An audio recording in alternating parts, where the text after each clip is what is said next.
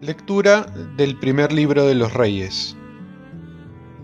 En aquellos días, cuando Elías llegó al Joreb, el monte de Dios, se metió en una cueva donde pasó la noche. El Señor le dijo, Sal y ponte de pie en el monte ante el Señor. El Señor va a pasar. Vino un huracán tan violento que hacía temblar las montañas y hacía trizas las rocas delante del Señor pero el Señor no estaba en el viento. Después del viento vino un terremoto, pero el Señor no estaba en el terremoto. Después del terremoto vino un fuego, pero el Señor no estaba en el fuego. Después del fuego se oyó una brisa suave.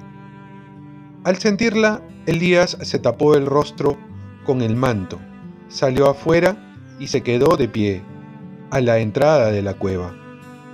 Entonces oyó una voz que le decía, ¿Qué haces aquí, Elías? Respondió, Me consume el celo por el Señor, Dios del universo, porque los israelitas han abandonado tu alianza, han derribado tus altares y asesinado a tus profetas. Solo quedo yo y me buscan para matarme. El Señor dijo, Vuelve por el mismo camino hacia el desierto de Damasco, y cuando llegues, unge rey de Siria a Hazael, rey de Israel a Jehú, hijo de Nimsi y profeta sucesor tuyo a Eliseo, hijo de Safat de Abel Mejolá. Palabra de Dios. Salmo responsorial. Tu rostro buscaré, Señor. Escúchame, Señor, que te llamo. Ten piedad, respóndeme.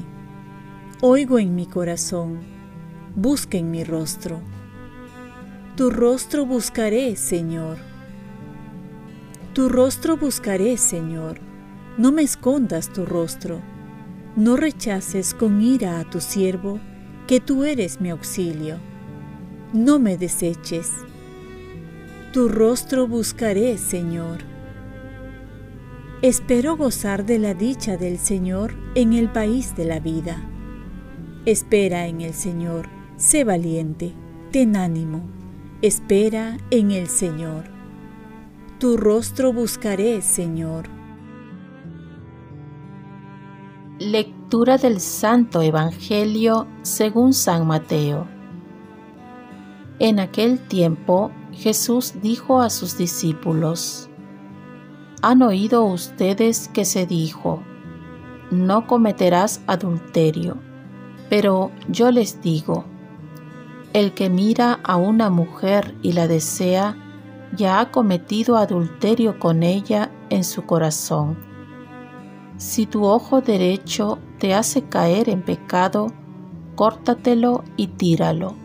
Más te vale perder un miembro que ser echado entero en el infierno. Si tu mano derecha te hace caer en pecado, córtatela y tírala, porque más te vale perder un miembro que ir a parar entero al infierno. Está mandado, el que se separe de su mujer, que le dé acta de divorcio, pues yo les digo, el que se divorcie de su mujer, salvo en caso de unión ilegítima, la expone al adulterio, y el que se case con la divorciada comete adulterio. Palabra del Señor. Paz y bien. ¿Sabes encontrar a Dios en los acontecimientos cotidianos? En la primera lectura podemos ver cómo se manifiesta a Dios y también cómo esperamos que se manifieste. Elías quiere esperar la manifestación de Dios de una manera portentosa, poderosa, y vemos que Dios elige manifestarse de una manera contraria, es decir, con sencillez y humildad. ¿Cómo esperamos que Dios se manifieste en nuestras vidas? Dios se manifiesta siempre y generalmente en lo cotidiano, en el día a día, en el amanecer, en tantas oportunidades que dejamos pasar, en el encuentro con una persona agradable, en una buena noticia, en el pan de cada día, en el día de lluvia, día de sol, de tantas maneras. Pero lo importante es estar abierto y atento a sus múltiples manifestaciones. En el Evangelio continuamos leyendo el Sermón de la Montaña. Más que la superficialidad de las normas, Jesús nos invita a comprender y a poner en práctica su sentido profundo. Si queremos sacar el pecado de nuestras vidas, debemos ir a la raíz. Si no queremos llegar a vivir en el pecado, debemos detenernos en el comienzo. Si queremos evitar el pecado mortal, comencemos evitando el pecado venial. Jesús nos invita a conocer no solo nuestros actos, sino sobre todo lo que hay en nuestro corazón.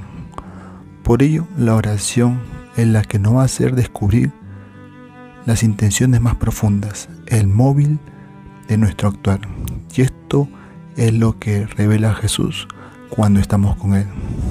De esta manera podremos conocernos más y vivir mejor y no dejar que el pecado malogre nuestras relaciones familiares, esponsales y cristianas.